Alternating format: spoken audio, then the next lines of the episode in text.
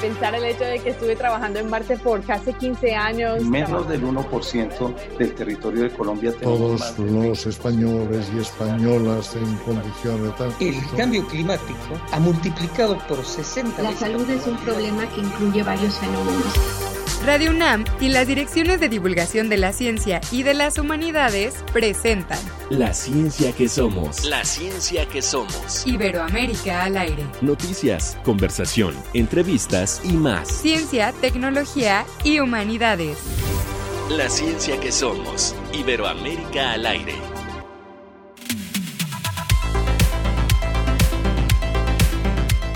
Ya es 5 de enero y ya esto es la ciencia que somos. Bienvenidos a este primer programa del año. Felicidades por este 2024. Ya mañana es la rosca en muchos países, no solamente en México. En otros lugares le llaman el roscón de reyes, los que nos escuchan por allá por España. Bueno, es una oportunidad, la verdad es que es un pretexto para qué? Para decir que ahora sí se acabaron las comilonas y para estar en familia, para cortar la rosca. Bueno, dicen por ahí que todavía faltan los tamales. Bueno, ya por favor paren esta masacre. Pero vamos a disfrutar de la rosca de reyes, un pedacito nada más. Y esperemos que a quienes les toque el niño cumplan con su compromiso el día 2 de febrero. La ciencia que somos. Iberoamérica al aire. Nos vamos a dejar con un programa de aniversario el día de hoy. Vamos a recordar el programa de aniversario. Los niños tienen muchísima ilusión en este día porque van a llegar los Reyes Magos, hablamos del día de mañana, y a nosotros nos hizo mucha ilusión también escuchar a un grupo de niños y jóvenes que se están preparando y, a través de canales de YouTube, a través de conferencias, a través de investigaciones y también a través incluso de un activismo propio, pues están buscando hacer mejor este planeta en el cual vivimos.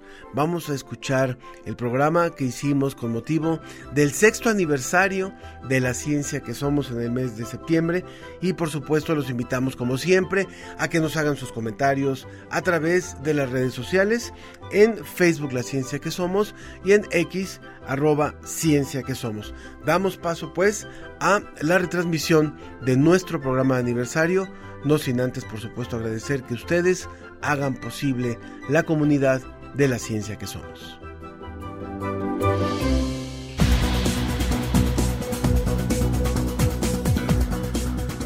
Muy bien, pues ya están con nosotros nuestros primeros dos invitados y les agradezco muchísimo que estén eh, uno en forma presencial aquí en cabina y otra y otra de nuestras invitadas que está allá en Guatemala. Primero presento a María Fioridalma. Ella tiene 21 años, es una joven maya cachiquel, originaria del caserío Pachay en Guatemala. Estudia la licenciatura en Ciencias Jurídicas y Sociales, Abogacía y Notariado y Periodismo Profesional en la Universidad de San Carlos de Guatemala y es activista ambiental por los derechos humanos, especialmente por los derechos de las mujeres, pueblos indígenas, niñez, adolescencia y juventud. Bienvenida, Fiori. Muchas gracias por estar con nosotros.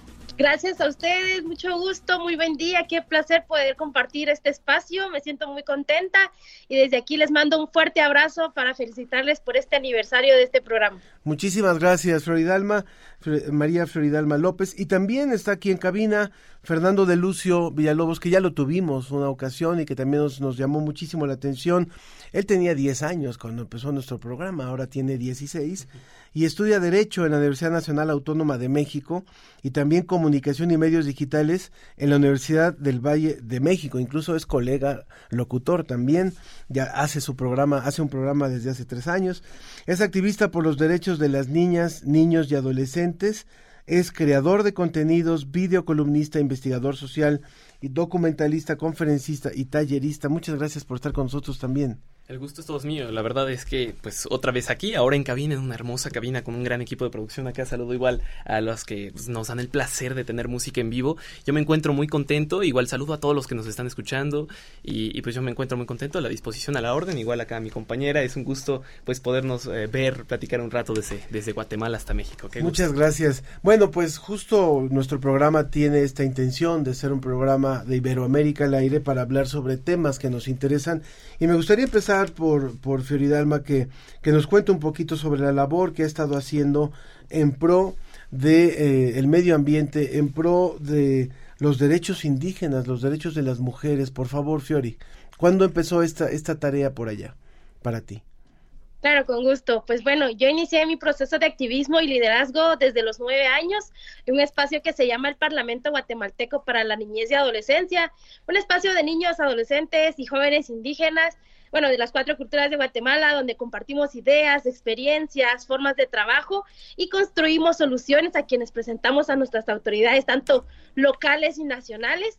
Ahí pues empecé a, a, formarme y a empoderarme y esto pues también replicarlo a mis pares, a otros niños de mi escuela, de mi comunidad, y siguiendo con ese mismo proceso, pues apoyando iniciativas de otros jóvenes y en temas ambientales, pues inicié mi, mi, activismo en sí. Eh, yo, yo recalco esto, que el activismo, más de un activismo individual, es un activismo colectivo, ya que desde mi comunidad me han enseñado el tema de la organización comunitaria, eh, las prácticas ancestrales, lo importante de nuestra conexión con la madre tierra. Entonces, eh, yo he tratado de llevar todo esto, compartirlo con el mundo y también pues promover esto de que nosotros como indígenas somos los mayores guardianes, pero al mismo tiempo pues somos las víctimas, principales víctimas del cambio climático, sobre todo pues aquellos que nos dedicamos a la agricultura y que pues vivimos de esto. Entonces, mi, he sido portavoz, pero al mismo tiempo pues he accionado a nivel local con iniciativas como campañas de reforestación, de recolección de basura, de concientización por medio de talleres y claro, pues también eh, abarcando otros temas sociales que muchas veces pues son, no se hablan en la escuela como el tema de, de migración, de educación sexual, y este también de medio ambiente, que es un tema que pues no está dentro de los currículums. Entonces, eh, abarcamos esto sobre todo con la generación joven para que puedan ser más conscientes, tengan esa educación ambiental que es muy necesaria. Empezaste a los nueve años, ahora tienes 21. ¿Cómo ha marcado este activismo tu vida? Puede parecer un poco obvia la pregunta, pero cuéntanos lo que ha pasado en estos 11 años, en estos 12 años. Bueno, sin duda, eh, el poder estar en estos procesos nunca me lo hubiera imaginado, como inició, inició desde muy pequeña el de poder estar en espacios como por ejemplo en la capital. En mi vida había viajado en la capital para estar formándome, compartir con otros niños de otros municipios, de otros departamentos pero recuerdo que mis papás pues al principio no me querían dar permiso y siempre menciono a mi abuelo que en paz descanse, que él fue el quien le dijo, ¿cómo es posible que no le van a dar permiso si estos espacios solo son ocupados por personas como con mucho dinero, ahí sí como los conocemos aquí como los ladinos, y que a una mujer indígena, que una niña indígena la estén invitando, deberían de apoyarla porque pues eh, eh así que para empezar a abrir estos espacios y también inspirar a otras niñas, y es así como seguí participando y pues sin duda han pasado muchas cosas durante estos nueve años, cosas que nunca imaginé que, me pasarían y al mismo tiempo esa satisfacción de poder decir estoy dejando mi granito de arena para hacer de este mundo un mundo mejor, un mundo más justo y encaminados al buen vivir, que es la ideología que tenemos los pueblos para poder vivir en paz, para poder vivir en armonía. Muchas gracias, Fiori. Está también aquí con nosotros Fernando, que seguramente también te quiere hacer preguntas, porque él también empezó, empezó por esas edades, ¿no? También, Fernando. Sí, justamente a los, a los nueve años, eh, pues empecé mi camino primero como investigador de lo que era la, la desaparición de personas en México, y después fui eh, integrándome más, con, después de pues ver las historias de, de, personas desaparecidas, de familiares de personas desaparecidas, empecé a involucrarme al activismo, sí. Empecé más o menos a la misma edad que acá que, que, que mi compañera, y pues yo me siento eh, muy contento, muy orgulloso de que allá en Guatemala igual haya, se esté gestando un cambio en lo que son, en lo que son las juventudes, ¿no? En lo que son involucrarnos en la vida política, democrática y, social de nuestra nación y empezar a hacer cambios que, se requieren. ¿Cómo, ¿Cómo, te hago la misma pregunta que, que a Fiori, ¿cómo, cómo sientes que cambió tu, o que marcó tu vida el haber empezado hace ya unos siete años este, esta labor? Pues la cambió completamente. Eh, yo creo que yo no sería este Fernando de Lucio de no ser por, por el activismo, por, por la conciencia social que surgió, eh, pues por, por mi empatía, ¿no? Les, les cuento un poco para los que no me conozcan, para los que no hayan podido escuchar la emisión anterior, donde platiqué un poco de mi historia. Eh, pues yo a los siete años, pues, bueno, yo siempre toda mi vida, con apoyo de mi familia, he sido muy, muy empático, ¿no? Tenemos, tenemos mucha conciencia social, más que nada porque mis papás son periodistas, entonces supongo que heredé el, el, el gen. Entonces, bueno, yo soy una persona persona muy empática y cuando, cuando veo un día una noticia de un caso muy famoso aquí en México que es la desaparición de los 43 normalistas de Ayotzinapa, pues a los siete años, un, Fernando de siete años dice, ¿esto cómo es posible? ¿Cómo, sucedió? ¿Por qué sucedió? Yo quiero saber qué fue lo que le pasó a esos jóvenes. Yo quiero saber qué fue, este, qué, qué, tiene que hacer el gobierno para, para, este, para devolverlos o, o, si se fueron y, y no van a regresar. Entonces, pues ingresé al programa Pauta, el programa Adopte un Talento del Instituto de Ciencias Nucleares de la UNAM, que justamente está aquí en Universum, en la casita de las ciencias, a unos pasos de la cabina. Y, bueno, ahí me fui formando en investigación metodológica, en investigación científica, pero pronto me di cuenta de que no era necesario solamente investigar, solamente ver cuántas cifras de desaparecidos eran, cuántos números, sino también es importante, y lo más importante de todo es generar empatía en la sociedad, acabar con la indiferencia, porque si tú vas y le preguntas a una persona si sabe de los desaparecidos, si quiere saber, o si quiere escuchar de los derechos de niñas, niños y adolescentes, pues es muy difícil que, te que sí, ¿no? Es, es, muy difícil, aún existe mucho tabú en lo que son estos temas, y por ejemplo en los temas de migración, que también yo abarco, y y la verdad es que hay mucho tabú y, yo quiero pues pues pues divulgar acerca de estos temas, divulgar de que tenemos que ser mejores personas, de que tenemos que escuchar a las infancias, de que hay que de que es momento de que se dé un cambio, un diálogo intergeneracional entre todas, todos y todos para que podamos pues eh, pues construir un país mejor, un México mejor, una Latinoamérica mejor. Entonces, sí, ha cambiado mi vida completamente. Estamos conversando con eh, María Floridalma, Flori, pero yo estaba diciendo Fiori, ya te lo estaba haciendo en este como en italiano, pero no, Flori, perdón, eh, eh, desde Guatemala y también con Fernando de Lucio aquí en México, ambos activistas en temas sociales. Y yo les quisiera preguntar algo, porque justo yo tengo un hijo de 12 años y ayer, ayer justamente estaba conversando con él acerca de un poco cómo está la situación en México y, tratando de, decir, bueno, no se trata de tener miedo, pero la realidad es una, ¿no? Y, y, y, justo hace no tanto tiempo yo no escuchaba noticiarios cuando él estaba, ¿no? A mí me parecía que era como, como un poco innecesario, pero creo que finalmente eso, ¿ustedes creen que debemos involucrar a los chicos desde qué edad en en, conocer la realidad como está o cómo se las, se las manejamos, cómo se las interpretamos o simplemente se las presentamos para, para incluso involucrarlos en este tipo de activismos, por favor. Flori. Muy bien, pues sí, Flori, para, para los amigos y las amigas, este, sí, sin duda importante que desde jóvenes, desde niños, podamos formarnos, podamos inculcar estos temas sociales y que puedan tener esa conciencia social y poder ejercer eh, análisis crítico a todas estas problemáticas y no cerrarnos a la realidad que, que los rodea. Y bueno, yo me recuerdo que desde muy niña yo miraba los noticieros y primero pues eso me motivó a poder algún día estudiar periodismo, pero por otro lado pues también me abrió a un mundo decir, bueno, hay tantas problemáticas, ¿qué puedo hacer yo por ellas? Y me provocaba eso, ¿verdad? El de esa espinita, el de yo quiero cambiar este mundo. Eh, por ejemplo, me eh, recuerdo que niña yo, yo quisiera ser presidenta o yo quisiera ser alcaldesa para poder hacer la diferencia en mi país y, y cuestiones así. Entonces creo que sin duda la generación de los niños, de los jóvenes, son esa generación de esperanza y desde pequeños hay que motivarlos, desde pequeños hay que inculcarlos, hay que apoyarlos si es que tienen alguna iniciativa y si algún niño pues nos está escuchando, les dejo ese mensaje, ¿verdad? Yo sé que tenemos muchas veces ese miedo al decir que cómo inicio, cómo o dónde inicio y desde nuestra escuela, yo recuerdo que desde el gobierno escolar en, mi, en mi aula, en mi escuelita hacíamos campañas de, de, de, de recolección de basura o de, reutilización, de todo eso de las tres R y promovíamos estos espacios. Entonces, desde distintos espacios de participación, porque también desde el arte podemos incidir, desde, así que desde distintos espacios. Entonces, es, sin duda es importante apostarle a la niñez, apostarle a las juventudes, porque de ellos dependemos nuestros, nuestro futuro, pero también sobre todo nuestro presente. Concuerdo al 100% con mi, con mi colega, eh, casi periodista, bueno, yo también casi periodista de, de allá de Guatemala. Eh, es importantísimo que se empiecen a involucrar a las niñas, niños y adolescentes y a los jóvenes en todas las actividades de la nación. Entiendo tu, preocupación. La verdad es que, pues, igual a mi mamá tenía mucha preocupación de, de pues, de, de, que yo empezaba a investigar estos temas, de que tenía curiosidad, pero en la realidad es que por porque voltemos la, porque voltemos la mirada, porque cerremos los ojos, algo no va a dejar de estar ahí. Yo puedo fingir que este micrófono no, está aquí enfrente de mi cara, pero siempre va a estar. No, ah, no importa qué tanto finja. Entonces, creo que es muy importante que empecemos a acercar estos temas a las infancias, a la, eh, obviamente sin amarillismo, sin, sin empezar a lanzar morbo, sin empezar a entrar en detalles, sino conforme a la edad ir informándoles a, las niñas, a los niños a los adolescentes, tanto en la escuela como en la familia, acerca de la importancia de conocer este tipo de temas. En la desaparición, ¿yo qué digo? Yo hago la analogía de que es como cruzar la calle, ¿no?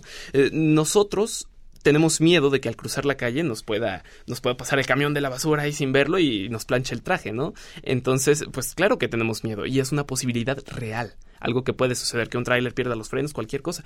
Pero no, pero no dejamos de salir de casa por eso, no dejamos de cruzar la calle por eso. Nosotros qué hacemos? Tomamos medidas de prevención. Todas las personas volteamos a los dos lados, o bueno, es recomendable que volteemos a los dos lados, que veamos si el semáforo está acá, el semáforo de acá está en rojo, está en verde. Eso es lo importante. Las medidas de prevención, el estar bien informados, bien conscientes de nuestra realidad desde pequeños, es lo importante, porque como bien dice acá mi compañera, eh, los jóvenes, los niños, siempre se dicen en todos lados, sí son el futuro.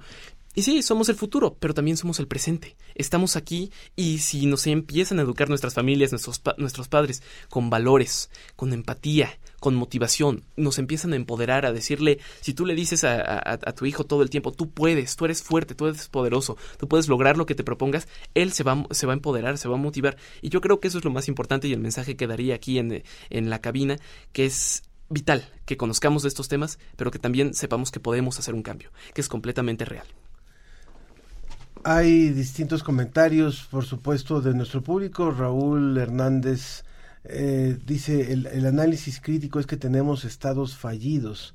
Y por un comentario en una entrevista de radio, parte de los 43 de Ayotzinapa podrían estar involucrados en un cargamento de droga. Bueno, es todavía no se puede es un caso gigantesco. No se puede asegurar es con ese determinismo. Nos quedan unos cuantos minutos para terminar nuestra conversación con María Fioridalma López. Ella esta joven activista que está en, en el caserío de Pachay, en Guatemala. Cuéntanos, por favor, en función de lo que está pasando hoy en Guatemala, de los cambios políticos, de los cambios que se han venido en los últimos, en los últimos meses, eh, tuvieron elecciones, tuvieron un, un cambio en, en, el gobierno y hay una serie de, de movimientos fuertes. ¿Cómo se ve el panorama? Para las juventudes, cómo se ve el panorama para las mujeres, cómo ves el panorama para los pueblos indígenas. Excelente. Bueno, primero contar mi, mi, experiencia en relación a este proceso es que es la primera vez que yo voté y pues fue una, o sea, ya sentía yo el compromiso, el decir, bueno, voy a analizar mi voto, esperando pues aportar a este proceso y pues ya pues eh, basando en los resultados pasados, sin duda es evidente este atentado contra la democracia en Guatemala que se está viviendo y que pues muchas veces... Eh, pues en unos casos se está ignorando o pues eh, no, no todos se unen a esta causa. Y es así, pues como puedo mencionar también un poco el contexto de lo que pasa en las comunidades, es que mucha de la información está centralizada. Si bien pues se hace el intento de poder ampliar por medio de los distintos medios, valga la redundancia, pero hay informaciones o hay cuestiones que pues que suceden en la capital y que tal vez desconocemos y pues no manejamos en sí todo el tema, pero lo que nos llega o de lo que nos informamos desde los colectivos, desde nuestras redes, sin duda es, necesario articular y no dejar que se atente contra esto, porque las juventudes, el pueblo decidió y hay que respetar esa decisión que tenemos. Y pues vemos también que se están involucrando las juventudes, mucha juventud está motivando, sobre todo se ve el alcance y todo este movimiento que puede realizar las redes sociales, los medios digitales, que es evidente que, pues, al menos lo personal, yo vi más información de todo este proceso por las redes sociales, por, por los medios, sobre todo no los medios convencionales, sino medios eh, como comunitarios, que pues sin duda eh, los, los, periodistas independientes han hecho ese esfuerzo a pesar de, de toda la criminalización y lo que conlleva llevar esta, eh, la información veraz. Pero eh, nos ha llegado a los jóvenes, nos ha llegado a las comunidades el de poder informarnos y es hora de poder defender la democracia. Estamos en un contexto muy difícil, estamos ahí sí que sobre, sobre una línea muy delgada que está, ya está por romperse y pues esperemos que, que no suceda lo peor, pero aún así la lucha sigue y en lo que podamos apoyar desde lo individual y también desde lo que el colectivo se está viendo, se está viendo el actuar de las juventudes y el actuar de los pueblos indígenas. Te agradezco muchísimo, María Dalma, por participar con nosotros, contarnos todo esto que, está ocurriendo allá. Fernando. Pues, eh, me, repites la, cuestión? Sería finalmente, ¿cuál es ahora tu, tu propuesta para el mm, momento que está viviendo México también, así como lo hicimos con... Excelente, excelente.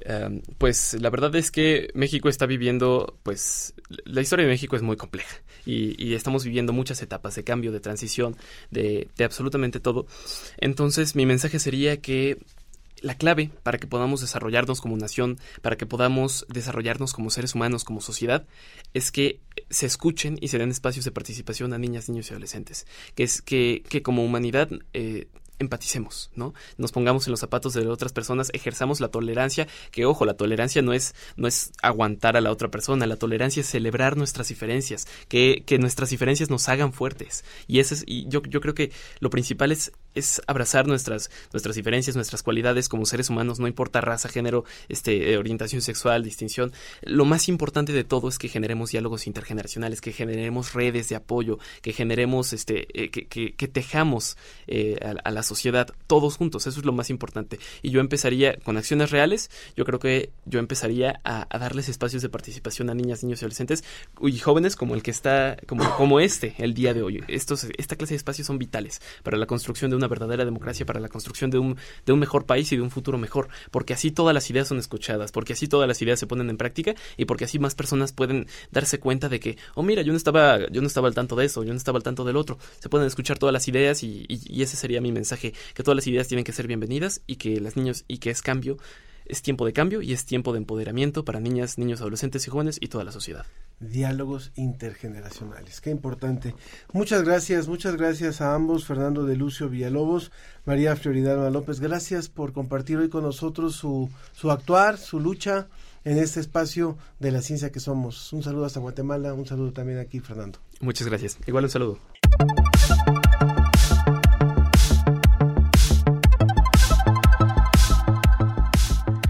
Estamos recordando nuestro programa de aniversario, así es que los invitamos a que nos envíen sus comentarios en Facebook, La Ciencia que Somos, y en X, arroba Ciencia que Somos. Con gusto los leemos. La Ciencia que Somos. Iberoamérica al aire.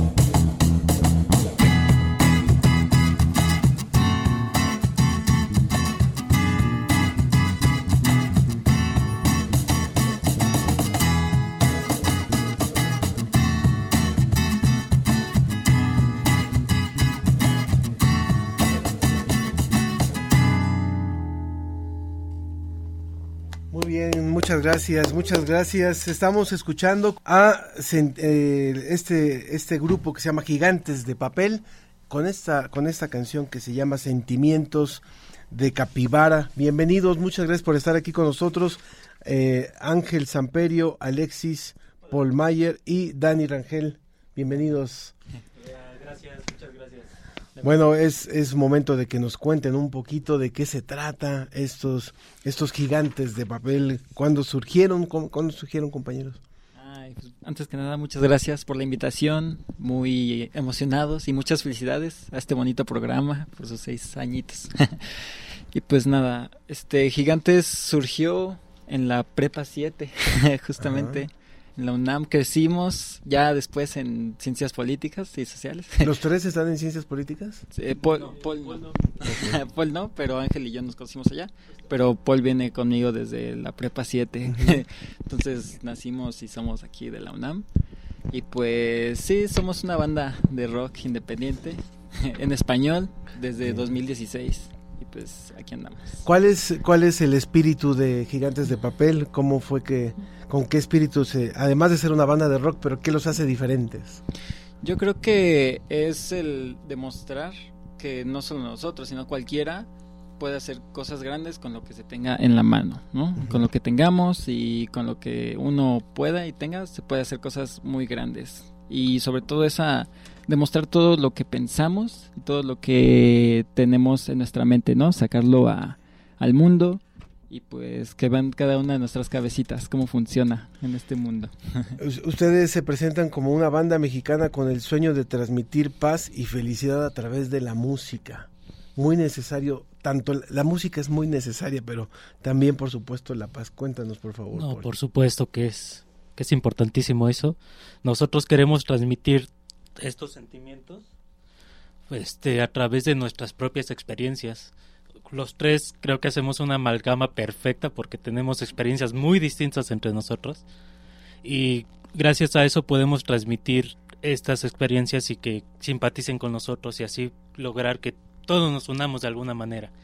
Como dijo nuestro invitado anterior, que celebremos estas diferencias. Los tres somos totalmente distintos y hemos logrado esto.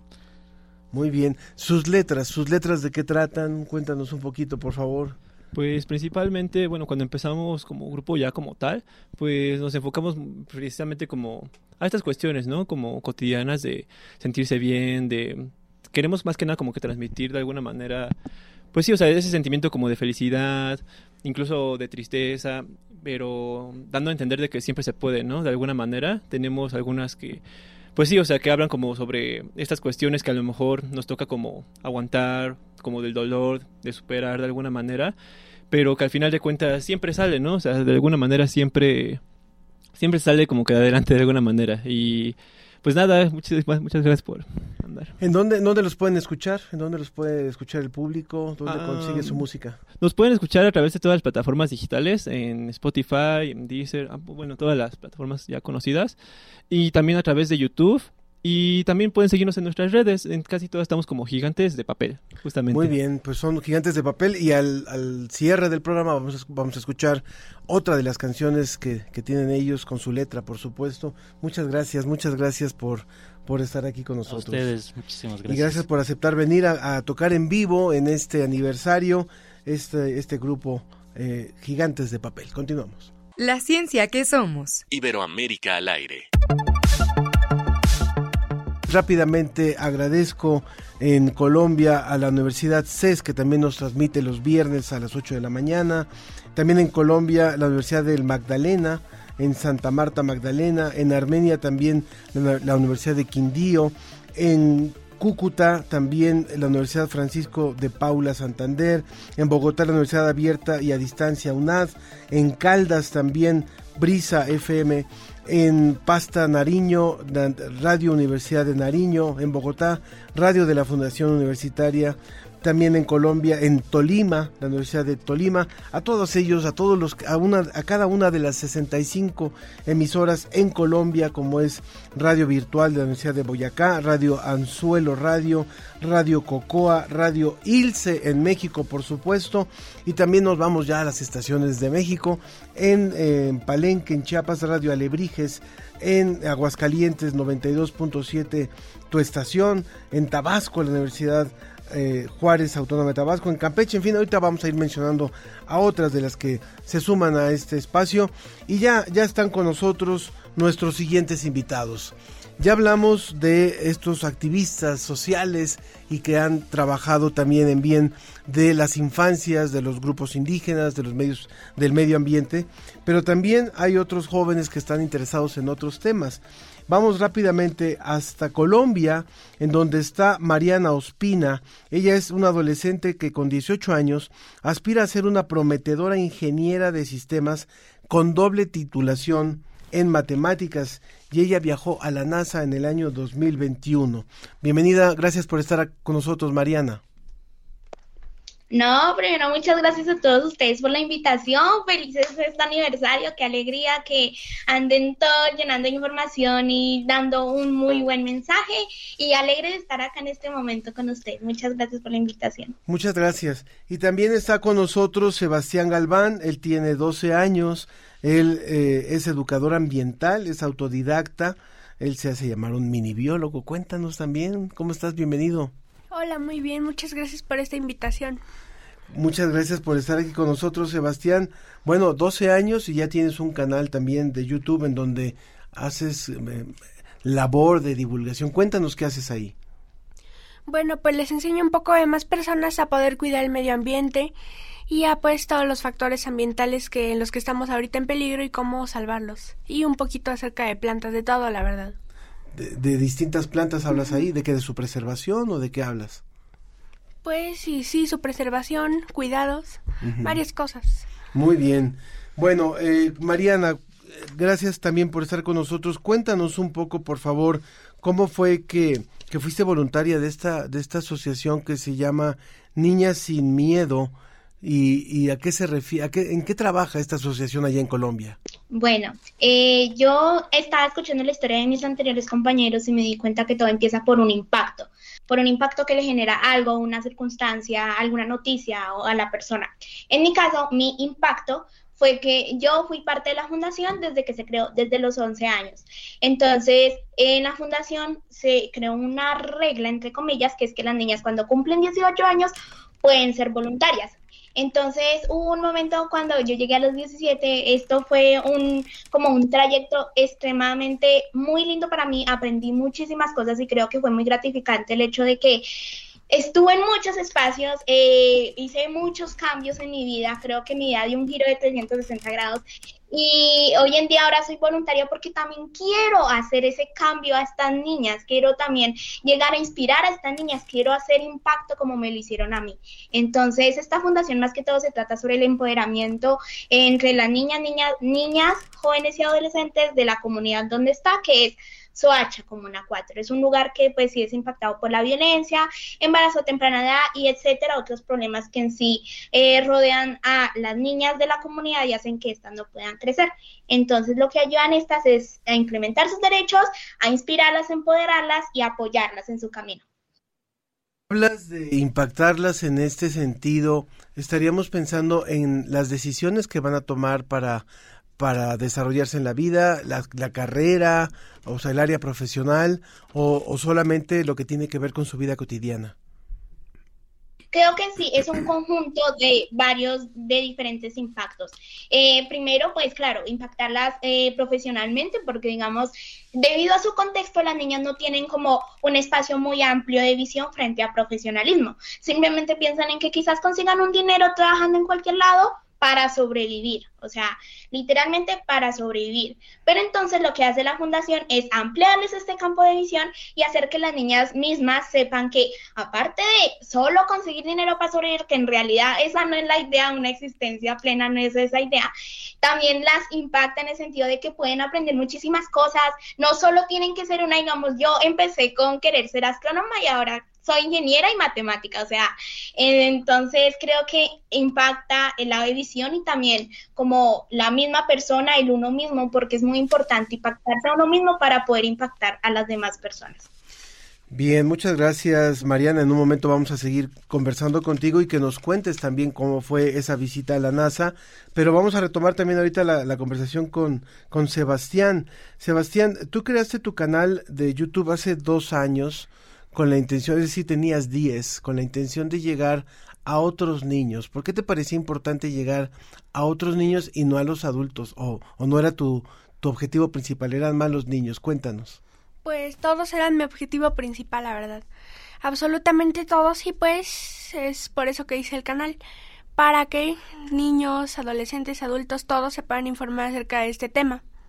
¿Por qué te parece importante que los que los niños, adolescentes y adultos estén informados acerca de los temas de contaminación, de los temas de medio ambiente, todo lo que tiene que ver con eso. Pues la verdad es que ahora hay mucha desinformación, entonces pues para tenerlos un poquito más al tanto de todo. Ajá. ¿Cuál ha sido eh, tu video que más se ha visto, que ha tenido más vistas y que ha tenido más impacto? Uno que estaba bien pequeño cuando lo hice y se llama Majagua, que es un árbol de hojas de corazón que da flores de dos colores. ¿Sí? Ujú, ¿Cuánt- ese es- ¿Cuántas vistas tuvo ese? No me acuerdo la verdad, ¿No? pero tiene muchas. Tiene muchas. Muy bien. ¿Y cuál es, cuál, cuál es tu objetivo? ¿Qué te gustaría hacer más eh, cuando seas más grande? ¿Hacia dónde va, hacia dónde va tu formación? Porque creo que lo que sabes de biología lo has aprendido de forma autodidacta. Tú solito has estudiado. Sí, pues más o menos un poco parte de mío, un parte, una parte de los demás. Entonces, pues yo voy para biólogo. Tú vas para biólogo. ¿Y qué te gustaría hacer dentro de la biología? Botánica es la rama que más se asocia con mis conocimientos. Muy bien.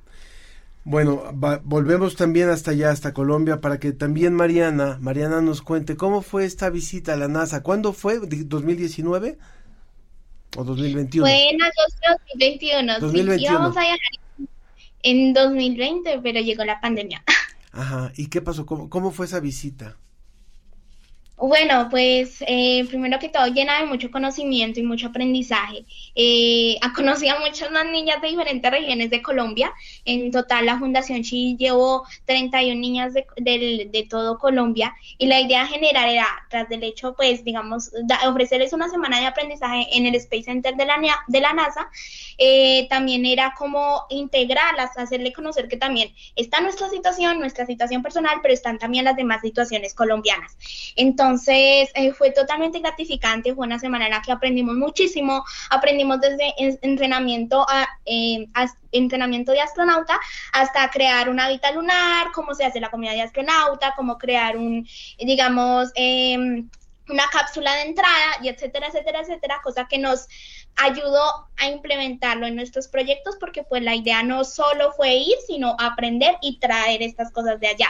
Entonces, allí eh, el proyecto que yo, que yo elegí fue hacer talleres sobre ciencia en el espacio en mi comunidad, porque las niñas no conocen mucho sobre el espacio y todo eso. Más que todo conocen que existen planetas, pero Jesús, Dios mío, existen tantas inmensidades en el espacio que no se imaginan la cantidad de posibilidades que hay de aprender. Entonces, esta fue mi idea principal y creo que todas, muchas, incluso unas, unas niñas del Chocó llevaron un observatorio andante, o sea, que estuvieran caminando como por los lugares del Chocó.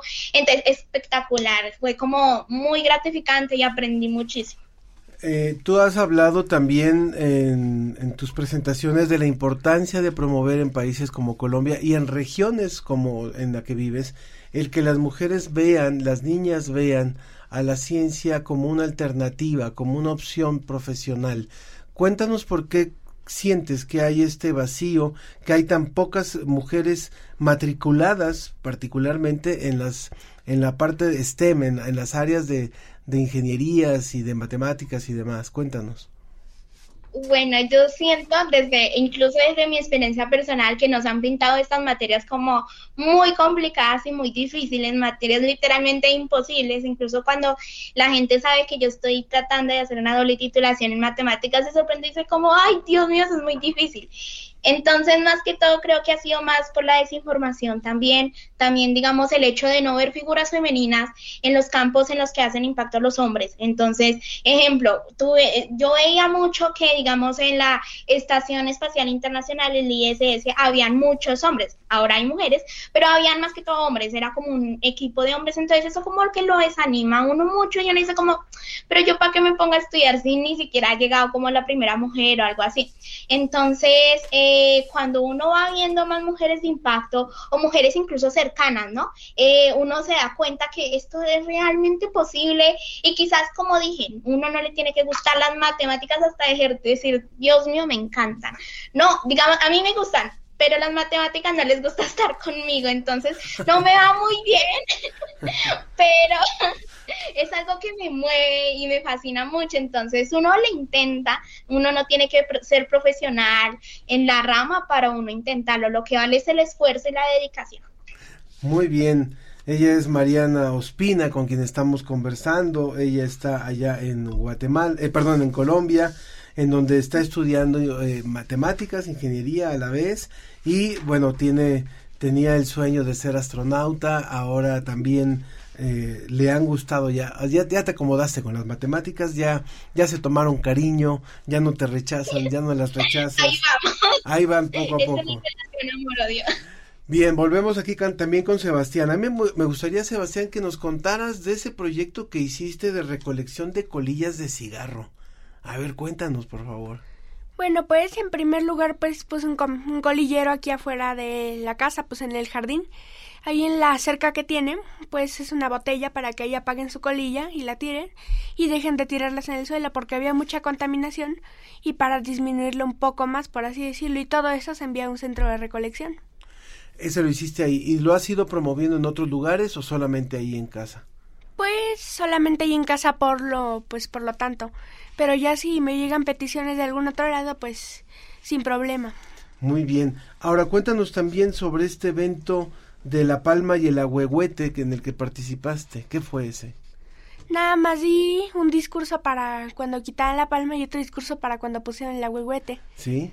¿Qué, ¿Qué dijiste en ese discurso? ¿Te acuerdas un poco? Pues en el de la palma más o menos qué especie tiene esa palma, dónde vive y todo eso y unas palabras por estar ahí tantos años acompañándonos aquí entre todos. Ajá, estás hablando de una palma que fue removida en la, en la avenida Reforma en la Ciudad de México que después de varias décadas de estar ahí, que se fue secando, se fue, ya no podía estar ahí, ¿no?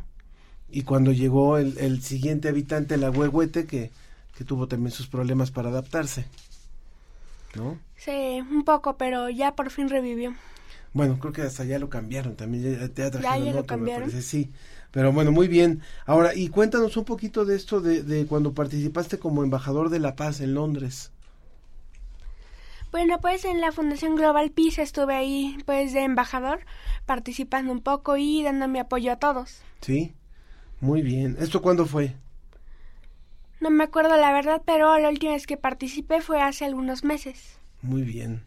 Pues es, es el actuar de dos, dos niños, dos jóvenes, eh, 12 y 18 años, que están conscientes de que nadie va a hacer nada nadie va a hacer la tarea que nos toca a cada uno y que han decidido emprender acciones, motivar, ser activistas dentro de su campo.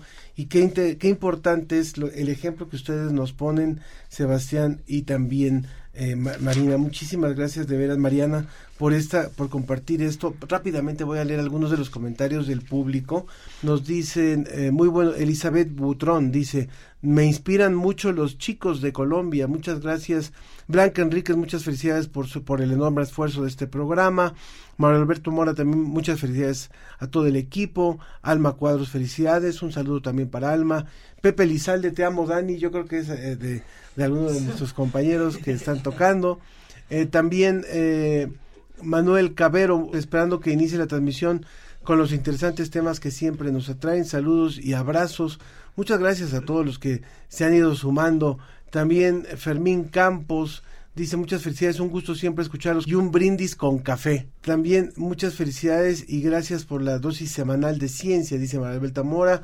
Julieta García, enhorabuena por este magnífico programa, soy su fan y si no los puedo escuchar voy con gran expectativa al podcast. También eh, eh, Leti Aguilar, mil felicidades, Marcela Boyd, felicidades, Mari Carmen también, ahí estaremos conectados, claro. Bueno, a todos muchísimas gracias. Les pido, Mariana y Sebastián, un mensaje final, Mariana, por favor. Uy, los mensajes finales son los que más impactan. eh, pues, puedo decir? Eh, primero que todo, pues otra vez darles muchas gracias por la invitación. Creo que son espacios muy importantes y como decían en el anterior espacio, eh, creo que el que ofrezcan estos espacios a jóvenes que en realidad han hecho cosas, pero están invisibles por esta capa que se llama la sociedad, eh, también es como invitarlos a que sean muy curiosos. Siempre pensamos en el que la ciencia y los científicos se crearon, pero porque ya venían así estructurados, y ya venían así genéticamente, pero no, todo nace de una duda. Newton se preguntó por qué la manzana caía y todo empezó desde ahí. Entonces pregúntense el por qué y para qué de las cosas, el cómo pasa y por qué pasa. Entonces, sean muy curiosos, que la curiosidad nunca se acabe, que eso es lo lindo, lo lindo de los niños, pero como que al paso del tiempo nos vamos volviendo como muy aburridos y todo, y no, la idea es seguir con esa curiosidad que es lo que más mueve al mundo, la verdad. Muchísimas gracias. Muchas gracias, muchas gracias, Mariana. Un mensaje final, Sebastián. Pues igualmente muchas gracias por la invitación. Estoy muy feliz de estar aquí con todos ustedes. Y mi mensaje final es que cuiden la naturaleza y también que no se olviden de seguirnos en todas nuestras redes sociales. Y pues nos vemos para la próxima. ¿Cómo estás en redes sociales? Como minibiólogo Sebastián, no Sebastián minibiólogo. Muy bien, muchas gracias Sebastián. Eh, ahorita que decía Mariana, me hiciste recordar, por supuesto, el nombre de una colección de divulgación que, te, que tenemos que se llama El gato sigue vivo. ¿Y por qué? Porque, ¿qué pasó? La curiosidad no lo mató. Así es que la curiosidad nos debe de mover, nos debe de motivar. Rebeca Vega respondiendo dice, siempre motivo el programa y sorprendentes todos los invitados desde el inicio del programa. Me gusta mucho la ciencia que somos. Gracias Rebeca y también eh, Edgar, Edgar Bennett, siempre es un gusto escucharlos. Bueno, a todos muchísimas gracias. Rápidamente, rápidamente, antes de irnos a la música con la que vamos a cerrar nuestro programa, le agradezco a también la voz de Chinantla, a la voz del corazón de la selva en Campeche, a Global 96.1 en Oaxaca, en Pachuca el 98.1, también en, en, Hidalgo, en Actopan 91.7, en Huejutla, en Huichapan, en Ixmiquilpan, en Jacala, en Bartolo Tutotepec, Tlachinol, en Hidalgo Tula, en Tepeculco, también Red de Radios de Morelos, Red de Radios de Guanajuato, de Querétaro, de Tabasco, de Sonora, de Aguascalientes, de Chapingo, de Valladolid en Yucatán, Guam Radio, la Universidad de Colima, Radio OABC también en, Baja California, La Nueva en Nuevo León, eh, en, en Colombia también, Set Boyacá, en, Veracruz, la Universidad Veracruzana, en el ILCE también en Colombia y próximamente ya en Chile también en TX Radio y el ILCE también a través de su canal universitario. A todos, a todos estos aliados, muchísimas gracias y vamos a cerrar muy bien con la música de esta super banda que hemos tenido hoy, Gigantes de Papel. Adelante muchachos.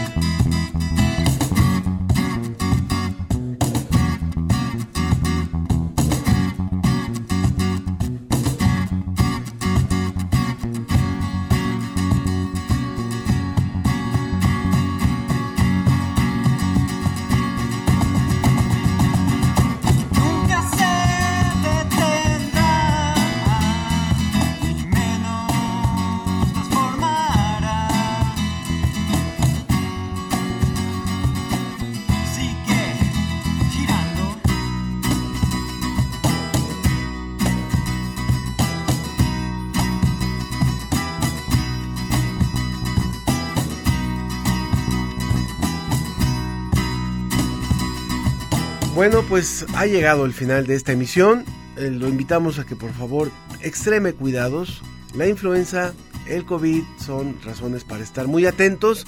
Si no se ha vacunado, todavía puede aprovechar y que tenga todavía un último cachito de vacaciones para aquellos, para los niños también que todavía están en su último fin de semana y que ya el lunes se incorporan a un nuevo, un nuevo ciclo de 2024, el primer trimestre de 2024 para aquellos que siguen las clases trimestrales.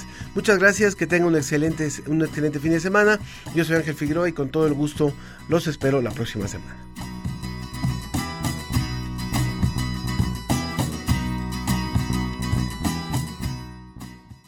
Esto fue La Ciencia que Somos, Iberoamérica al aire. Una coproducción de Radio UNAM y las direcciones de divulgación de la ciencia y de las humanidades.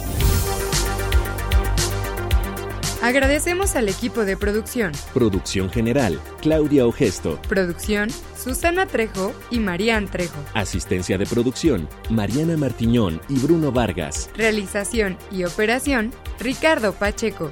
Facebook Live, Roberto Ramírez y Mauricio Patiño. Por parte de la Dirección General de Divulgación de las Humanidades, Antonio Sierra. Enlace digital, Moisés Luna y Carlos Pérez. La ciencia que somos. Iberoamérica al aire.